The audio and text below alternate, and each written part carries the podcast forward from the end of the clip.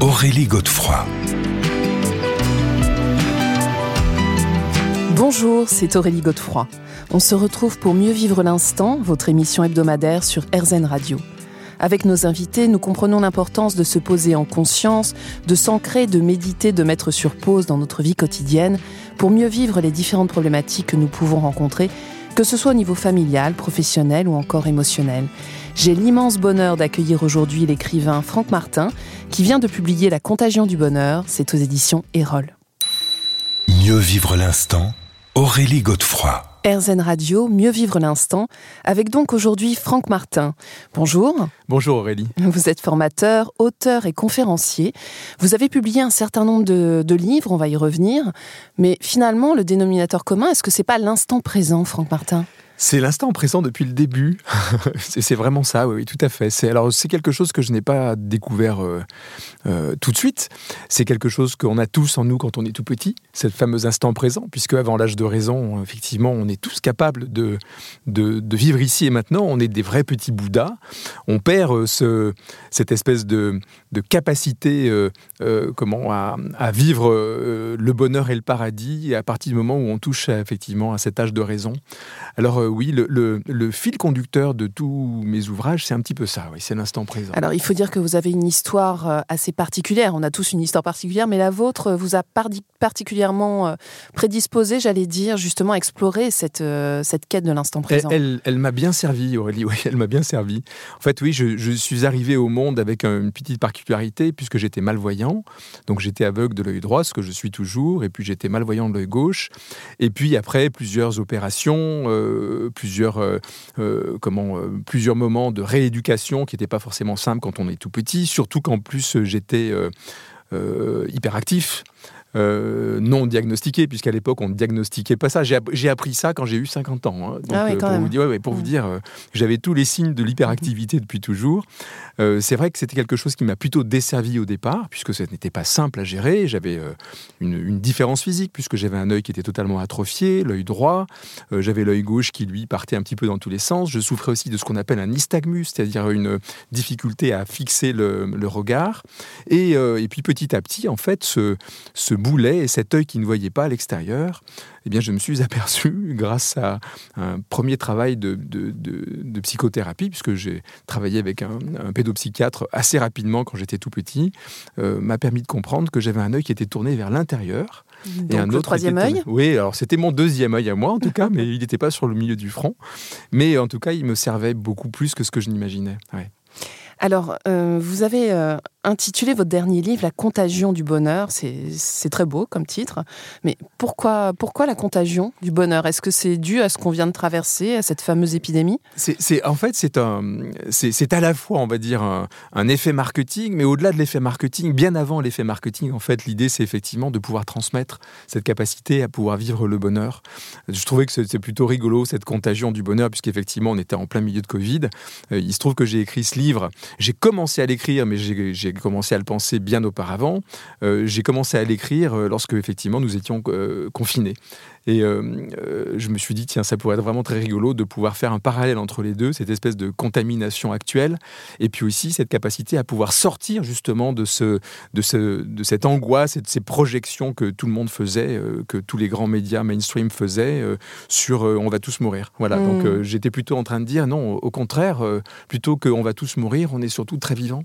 Et, et, on a cette possibilité extraordinaire, ce que nous a offert vraiment cette première phase de contagion, de, contagion, de, de de, confinement, pardon, où on était vraiment euh, euh, obligé de se retrouver face à soi-même. Et parfois aussi face, bien sûr, à son compagnon ou sa compagne. Hmm. Et aussi face à nos pensées compulsionnelles, puisqu'en fait, c'est vraiment euh, un petit peu le fil directeur de ce livre, où en fait, vous nous dites que c'est le principal obstacle pour nous concentrer sur l'instant présent. C'est toute la difficulté et c'est une maladie dont souffrent les hommes depuis des millénaires. On, est dans, ce, cette, euh, cette pensée compulsionnelle, cette pensée compulsive. moi, je parle beaucoup du petit vélo qu'on a tous dans nos têtes que, l'on a euh, enfourché euh, depuis euh, notre petit âge, depuis ce dont je vous parlais tout à l'heure, c'est-à-dire cet âge de raison. Hmm. Alors je vous propose de voir dans la suite de l'émission justement comment fonctionnent ces pensées compulsives. A tout de suite Franck Martin. Mieux vivre l'instant Aurélie Godefroy. Aujourd'hui, c'est Franck Martin, auteur et coach, qui nous accompagne. Alors Franck, on vient d'évoquer les pensées compulsionnelles ou compulsives.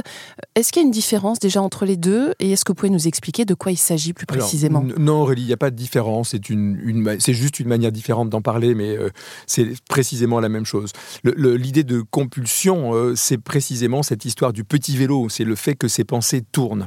Euh, on, on, souffre vraiment de cette maladie depuis toujours bah D'ailleurs, vous qualifiez ça de virus quand même dans votre livre. Hein. C'est un virus, tout à fait. C'est un vrai virus. C'est ce qu'on appelle vraiment en plus des virus de pensée, c'est-à-dire c'est des virus que non seulement nous, nous, nous, refilons aux autres, mais nous amplifions dans notre manière de le vivre. En fait, ce qui, ce qui est assez incroyable, c'est que euh, on, arrive au monde euh, de manière tout à fait extraordinaire déjà, mmh.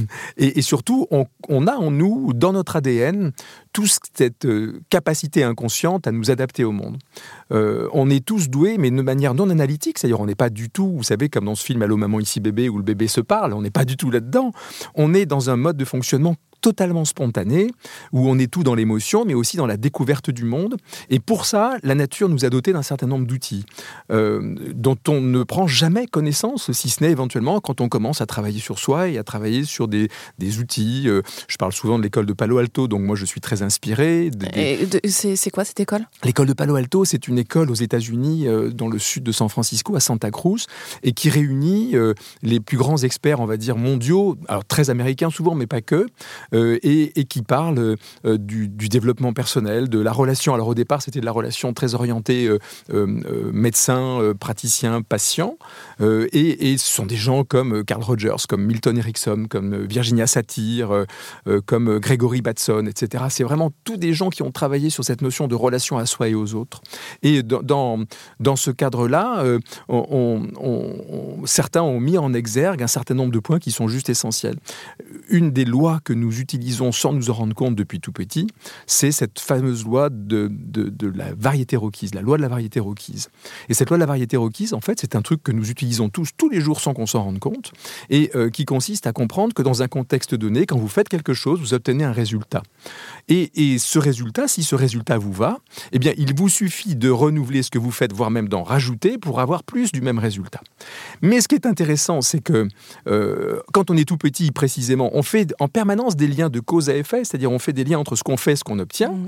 ce qui nous permet de nous adapter de toutes les manières, sauf que petit à petit, quand on commence à avoir cette conscience de la langue, du langage, et qu'on commence à rentrer dans ce fameux âge de raison qui est autour de 5-6 ans, 4, 5, 6 ans en fonction de la maturité des gosses, eh bien on crée un truc qui est que on va utiliser les mêmes processus, j'en parlerai tout à l'heure, des généralisations, des omissions, des altérations de la réalité factuelle, et qui nous détachent complètement de la réalité et, de, la, de, de, la, de, la vie au quotidien. Mais alors, c'est ça les pensées compulsionnelles? Alors, les pensées compulsionnelles, c'est toutes les pensées que vous avez en permanence, qui vous réveillent la nuit à 3 h du matin, alors que vous êtes dans votre petit plumard, tranquille sous la couette, en vous disant Oh là là, mais comment je vais faire pour finir la fin du mois? Où est-ce que ma femme, ma femme va me quitter? Où est-ce que machin dira que?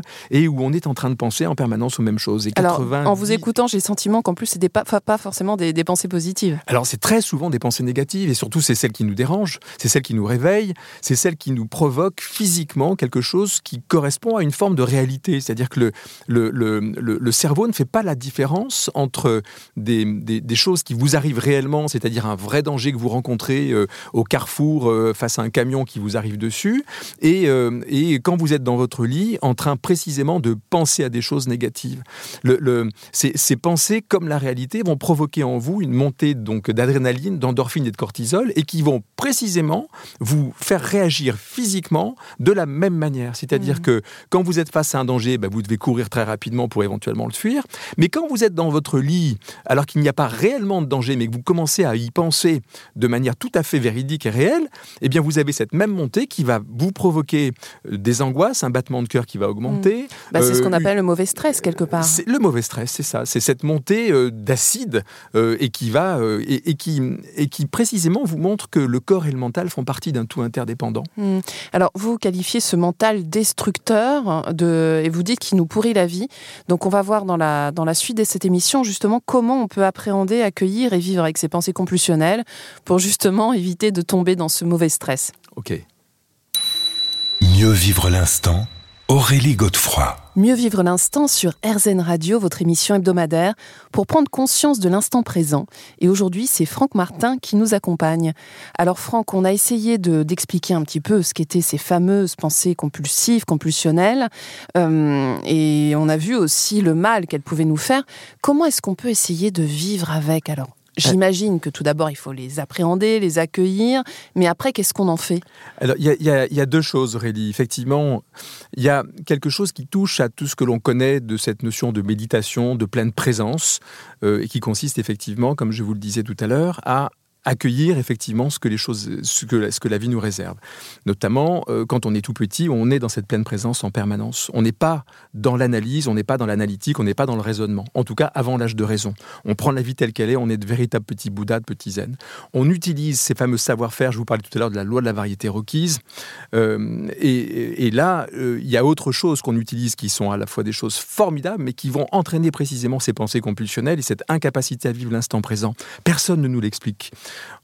on utilise pour s'adapter au monde un phénomène formidable de généralisation, d'omission et de corrélation. Alors c'est quoi tout ça? Alors la généralisation, c'est tout simple. C'est euh, quand vous apprenez à marcher, par exemple, vous faites un premier pas, euh, votre maman ou votre papa vous tient le doigt comme ça, vous puissiez commencer à tenir un petit peu en équilibre. Et ce que vous avez réussi à faire, notamment faire un premier pas, vous allez le généraliser inconsciemment. Vous n'êtes pas en train d'analyser en vous disant tiens, il faudrait que je pose mon pied comme ci, comme ça, etc. Vous généralisez ce que vous savez déjà faire. Et ça, vous le faites de manière totalement inconsciente. Ou je dirais même quasiment en pleine conscience. C'est-à-dire que sans analyser, sans être effectivement dans un phénomène de raisonnement, vous faites les choses de manière totalement spontanée. Ça, c'est la généralisation. Vous apprenez à ouvrir une porte, vous savez ouvrir toutes les portes. Ce qui est génial, on le verra tout à l'heure, c'est que tout ça nous accompagne, y compris quand on est adulte. Mais quand on est tout petit, c'est juste génial. Oui, donc en fait, c'est vraiment un processus d'apprentissage de l'enfant. de l'enfant, mais, mais de la vie en général. Le haut, c'est l'omission. L'omission, qu'est-ce que c'est? C'est la vie nous a doté là aussi d'un truc absolument génial. C'est on a un bouton on/off qui fait qu'on met sur off quand on ne sait pas gérer émotionnellement ce qui nous arrive. Et ça, là aussi, c'est intéressant. C'est-à-dire que c'est notre cerveau qui lui-même sait. De manière totalement automatique, il se met dans un, dans, dans, un, mode protection. Le petit garçon ou la petite fille qui fait ses premiers pas tombe, et quand elle tombe, elle a peur ou il a peur, et il va procéder à un phénomène de mission, c'est-à-dire il met de côté sa peur pour pouvoir se relever. Ce qui fait d'ailleurs que très souvent, on a des petits gosses qui, ont, qui sont des marcheurs tardifs, parce que eux n'y arrivent pas tout de suite, et ils trouvent une manière un peu, un peu dérivée de, de se déplacer et d'avoir leur autonomie. Ils vont marcher sur les fesses ou sur les genoux, etc. Ça, c'est le côté omission, mais c'est juste génial. Et, le troisième aspect et, le troisième aspect, c'est le C, c'est la corrélation qui va devenir en négatif une distorsion, une altération. Et en fait, cette corrélation, c'est des liens de cause à effet. C'est précisément lorsque vous apprenez à marcher, le petit garçon, la petite fille qui pose son pied d'une certaine manière et qui va tirer la conséquence en faisant un lien de cause à effet de ce qu'il est en train de faire, de ce qu'il obtient. Et il le fait de manière totalement naturelle, et là aussi, pas comme dans le film Allô maman, ici bébé, en train de se dire Ah tiens, il faudrait que je pose plutôt mon pied comme ci ou comme ça. Ça, c'est les phénomènes de l'apprentissage. Malheureusement, personne ne nous a appris à utiliser ça de manière positive. Alors, on, continue de le faire quand on est adulte. Quand euh, Fleming découvre la pénicilline, il fait une magnifique corrélation. Il fait un lien entre le staphylocoque doré qu'il a sur une plaque et le champignon qu'il est en train de faire sur une autre. Et les deux se touchent et il s'aperçoit que le champignon fait disparaître la, le, le staphylocoque doré et il fait un lien de cause à effet en se disant mais bon sang, mais c'est bien sûr, hein, vous savez, le fameux Eureka. Et, c'est comme ça qu'on fait toutes les, toutes les, la création, la créativité de manière générale. Mais dans notre vie quotidienne, Franck Martin, comment est-ce que ces pensées, elles interviennent? Donnez-nous un exemple concret. Eh enfin, ben, vie quotidienne euh, d'adulte, j'entends. Alors, le côté positif, c'est quand vous faites de la créativité. Hein, quand vous faites de la créativité, ben vous faites des liens, vous allez inventer un truc et vous allez vous dire bah, tiens, si on faisait ça avec ce truc-là, ça ferait un truc génial. Ça, c'est le côté formidable, positif. L'omission, le côté positif, vous l'avez compris, c'est je mets sur off et je continue de vivre malgré euh, les, terribles choses qui peuvent nous arriver dans la vie. Euh, vous avez dans la vie euh, des gens qui vont avoir des accidents très brutaux et qui vont mettre sur off et qui ne vont pas y repenser, en tout cas tant qu'ils ne comprennent pas qu'éventuellement il y a un programme qui est planqué derrière de manière inconsciente et qui va sortir euh, euh, par l'intermédiaire de l'action d'un psy qui va nous aider éventuellement à comprendre qu'on a des programmes à la con. Voilà. Et puis euh, ce, ce, phénomène de généralisation est absolument génial, c'est pareil, vous l'utilisez tous les jours. Quand, quand, vous savez cuisiner quelque chose d'une certaine manière, et eh bien par un phénomène de généralisation, vous allez faire ça dans plein d'autres domaines. Vous apprenez à conduire une voiture, vous savez conduire toutes les voitures. Ça, c'est le côté super positif. Alors, le côté négatif, euh, je vous propose qu'on en parle dans la suite, euh, parce qu'il y a beaucoup de choses à dire. Beaucoup. Mieux vivre l'instant Aurélie Godefroy. Mieux vivre l'instant sur RZN Radio, votre émission hebdomadaire pour prendre conscience de l'instant présent, avec aujourd'hui Franck Martin, auteur de La Contagion du Bonheur aux éditions Erol. Alors Franck Martin, on a décrit euh, le côté positif justement de, des différentes croyances, des, enfin, des pensées, euh, compulsionnelles. Voilà. Euh, j'aimerais bien qu'on revienne maintenant sur le côté négatif sur et surtout nous comment ça nous impacte. C'est ça, comment ça nous encombre.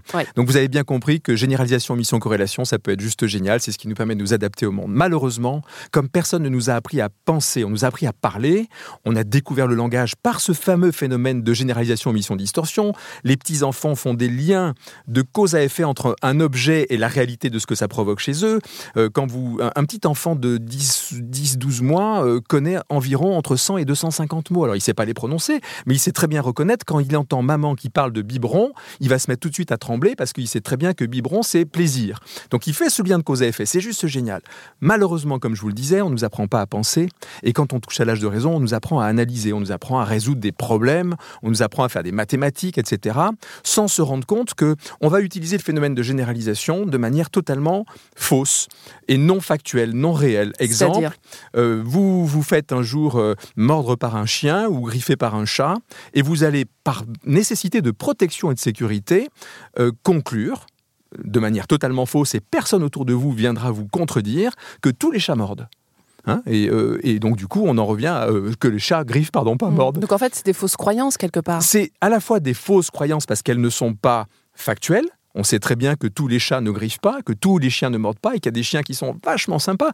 Mais personne autour de nous ne nous, ne nous contredit ou en tout cas ne nous apprend à faire la différence entre un, ancrage, une espèce mm. de, de, croyance qui va nous limiter mais qui en même temps va nous sécuriser et la réalité factuelle des choses qui pourrait nous libérer, même si elle nous, elle nous déstabilise dans un premier temps. Mais en quoi ça... vient nous réveiller la nuit? En fait, c'est ça ce que. Eh bien, ça vient nous réveiller la nuit parce que quand précisément vous commencez à penser que euh, euh, vous êtes en, en affaire avec que je dis n'importe quoi, une agence de publicité et que euh, euh, vous savez par expérience ou parce qu'on vous a donné ça par injonction euh, culturelle que les agences de publicité sont toutes des voleurs ou des voleuses, eh bien vous allez immédiatement, sans vous en rendre compte, tomber dans cette généralisation qui est, voilà, je bosse avec une agence, on m'a dit que toutes les agences sont voleuses, donc du coup, à coup sûr, je vais me faire avoir.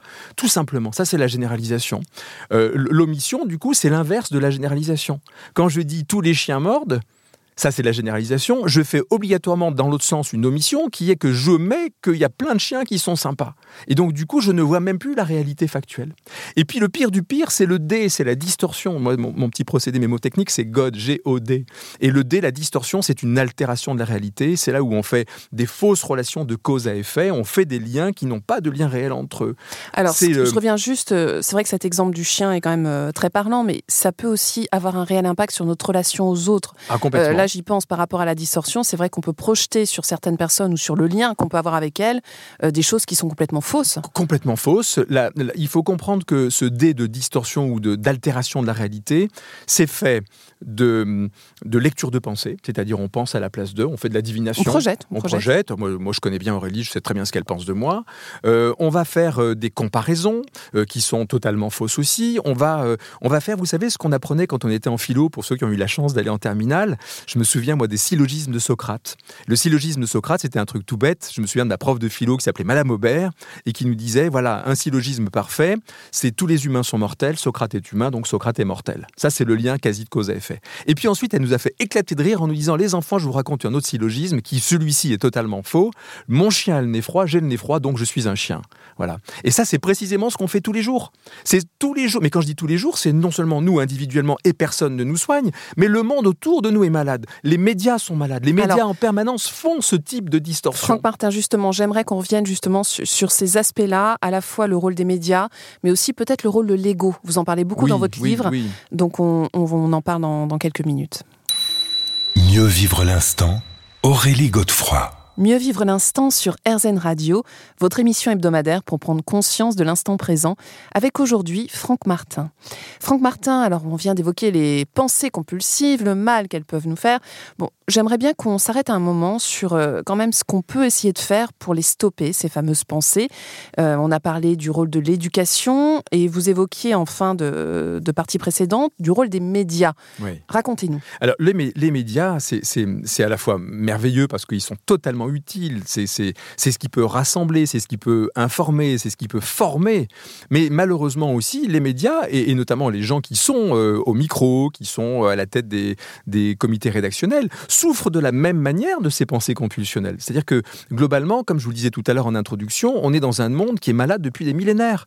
Et, et donc du coup, on est tous nés dans un asile, donc on n'a pas l'impression d'être fou puisque tout le monde est dans l'asile. Sauf que quand on en sort un peu, et notamment on en sort parce qu'on commence à avoir cette conscience de, de qui l'on est vraiment, c'est-à-dire de la conscience de celui qui est conscient de son ego, euh, tout d'un coup on prend conscience effectivement de ses pensées euh, compulsives. Alors je vous interromps deux secondes, comment vous, vous définissez l'ego? Alors l'ego c'est... Euh, ego vous savez en latin c'est personne.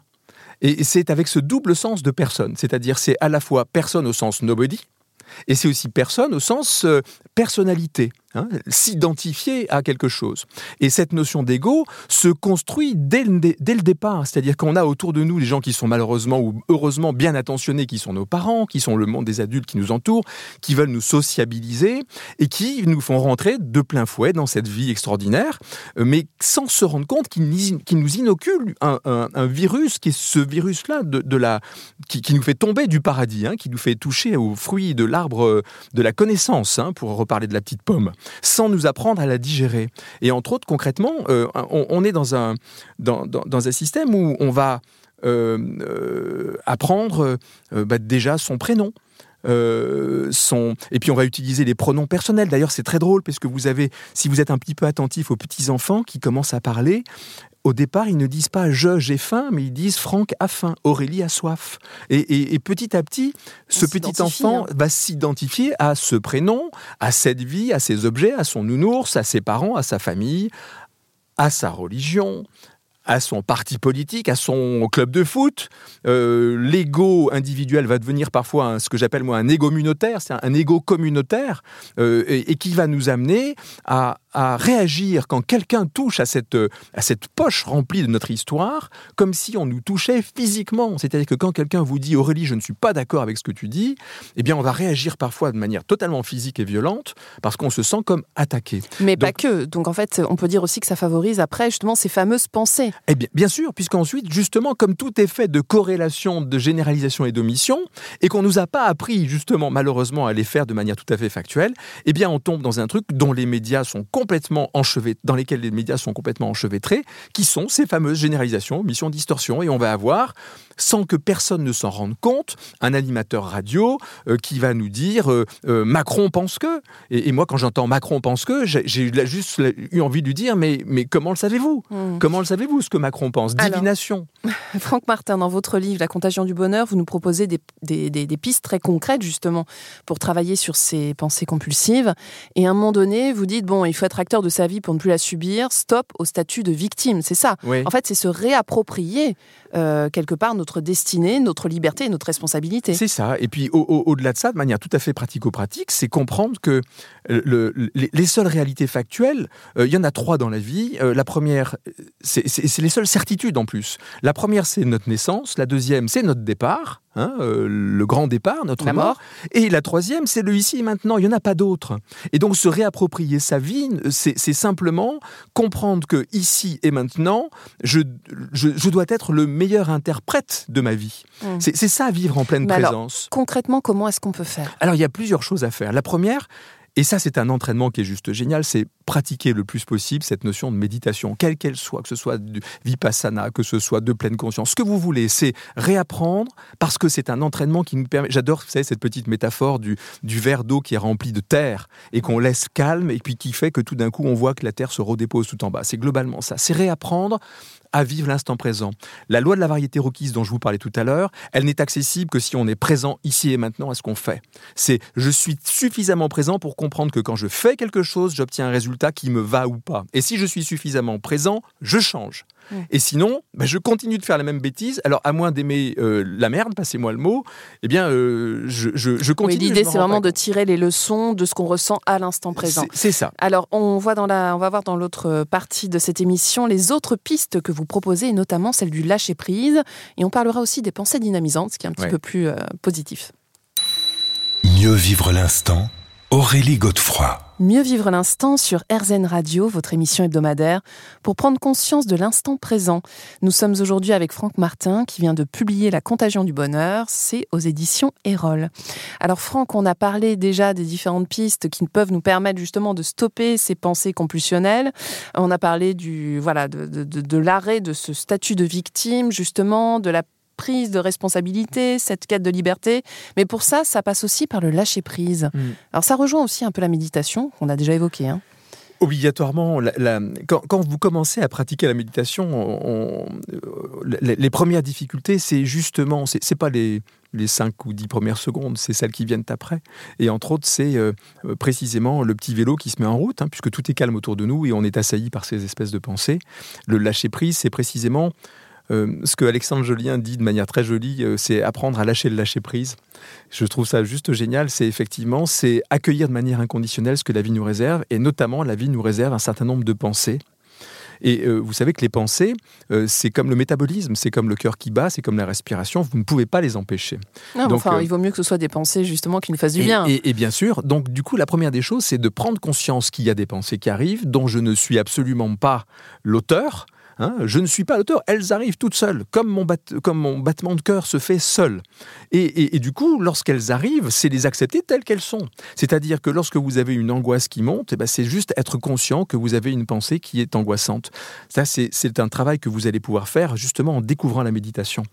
Et ce qui va faciliter précisément la prise de conscience des types de pensées dont on parlait tout à l'heure, ces fameuses généralisations, missions, distorsions. C'est être conscient que tout d'un coup, je suis dans une pensée qui est une pensée qui peut-être me sécurise quand par exemple je dis que tous les chiens mordent, mais qui n'est juste pas factuelle, et que pour pouvoir la dynamiser et avoir plus de choix dans ma vie, et notamment éventuellement acheter un petit chien à ma fille si un jour elle m'en demande un, c'est me rendre compte qu'éventuellement, parce que je serais capable de m'auto-interroger, de me dire mais est-ce que ce que je pense là est factuel N'y a-t-il pas des chiens qui ne mordent pas? En fait, c'est hein? faire un pas de côté. C'est faire un pas de côté, c'est sortir du cadre, c'est très dynamisant, même si c'est insécurisant, en tout cas c'est déstabilisant parce que ça vous oblige à sortir de ce que vous savez faire habituellement. De notre zone de confort. Hein.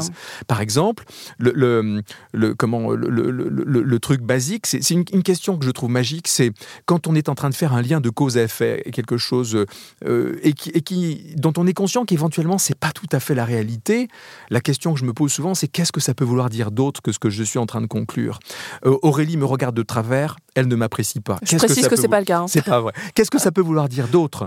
Qu'est-ce que ça peut vouloir dire d'autre? Euh, mon, mon, client euh, m'avait dit qu'il me répondrait vendredi soir, il ne m'a pas répondu ma première conclusion, c'est qu'il n'est pas intéressé par notre offre. Mais qu'est-ce que ça peut vouloir dire Alors, ce qui est intéressant, c'est qu'on a le sentiment qu'il y a un processus un peu d'alchimie, de transformation, oui. et on arrive peut-être, on peut changer ses pensées en pensées dynamisantes. C'est en tout cas comme ça, ça que vous les qualifiez. C'est exactement ça. C'est d'abord, c'est ce que je vous disais, entraîner l'esprit à pouvoir s'apaiser. C'est vraiment quelque chose de formidable. Première étape. première étape, et, et plus vous pouvez le faire le plus tôt possible, et mieux c'est. Deuxième étape, c'est quand vous êtes dans ce type de conscience-là, vous commencez à être conscient des fameux généralisations, missions, distorsions, ces fameux God que vous pratiquez de manière complètement débile. Et quand vous commencez à en être conscient pour vous, mais aussi pour les autres en face de vous, eh bien vous allez pouvoir vous, vous positionner de manière différente en créant beaucoup plus de liberté dans votre vie.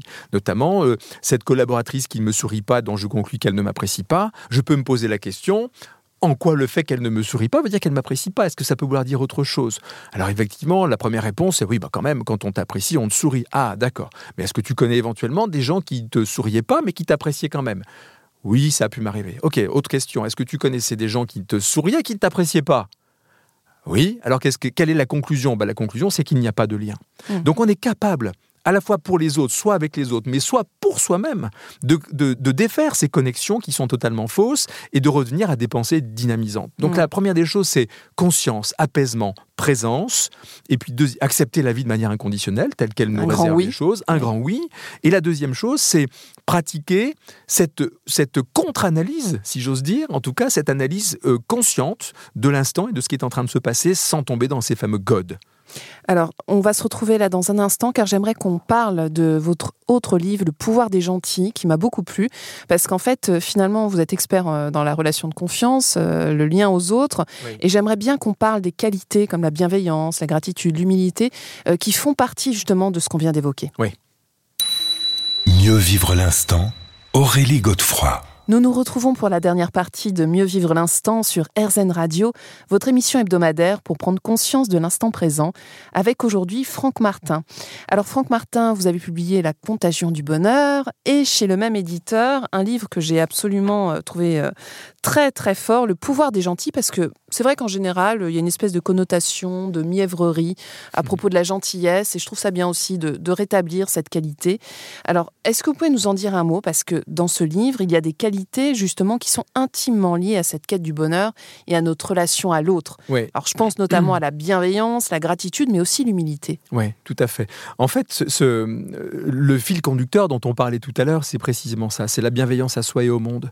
Et euh, moi, depuis que je fais ce métier, maintenant depuis un peu plus de 30 ans, où, j'essaie de travailler sur la relation, euh, euh, rapprocher les gens dans les équipes, soit les équipes de sport, d'entreprise ou même dans les familles, je, je me rends compte d'une chose, c'est qu'effectivement, effectivement la constante qui fait que les choses fonctionnent, c'est la relation de confiance et de proximité prime sur le contenu. C'est pas moi qui l'ai inventé, c'est un grand monsieur de cette fameuse école de Palo Alto qui s'appelle Paul, qui s'appelait Paul Václavic et, et, qui met en exergue le fait que dans tout type de contexte, quand il n'y a pas cette relation de proximité et de confiance, le contenu aussitôt, aussi beau soit-il, même si c'est de l'or, est pris, passez-moi le mot, pour de la merde. Mmh. Et, et, ce qui met vraiment en exergue, c'est ces qualités absolues que nous devons développer y compris et surtout lorsqu'on a des vrais problèmes stratégiques, des choses qui sont importantes, de développer ces capacités de gentillesse qui sont faites de bienveillance, au, vrai sens du terme, veiller au bien, veiller au bien commun, participer à, cette veille euh, de, la, du bonheur. Hein. Euh, c'est le respect, le respect de soi bien sûr, mais le respect des autres. C'est la gratuité et le don, c'est être capable de faire des choses de manière totalement gratuite et sans attendre quoi que ce soit en retour. C'est cette notion d'humilité et d'humour qui ont cette même racine étymologique, c'est se rappeler d'où l'on vient. C'est pas rire aux dépens des autres, mais c'est rire de soi. c'est être capable euh, d'autodérision. Houmous, la terre. Hein, et la terre, c'est ça, c'est la poussière. Hein. Euh, euh, c'est cette capacité d'alignement de, et de congruence et d'honnêteté. L'honnêteté, la, congruence, c'est l'alignement entre ce que je dis avec les mots, ce que je montre sur le plan comportemental et micro-comportemental et ce que je pense. Hmm, hein. Ce qui n'est pas toujours facile. Non, mais c'est quelque chose qu'on fait de manière innée. la seule chose, c'est que quand on n'est pas congruent, on s'en rend pas compte, on croit que ça se voit pas. Sauf que ça se voit comme le nez du à la figure. Quand vous avez envie de dire non et que vous dites oui, ça se voit.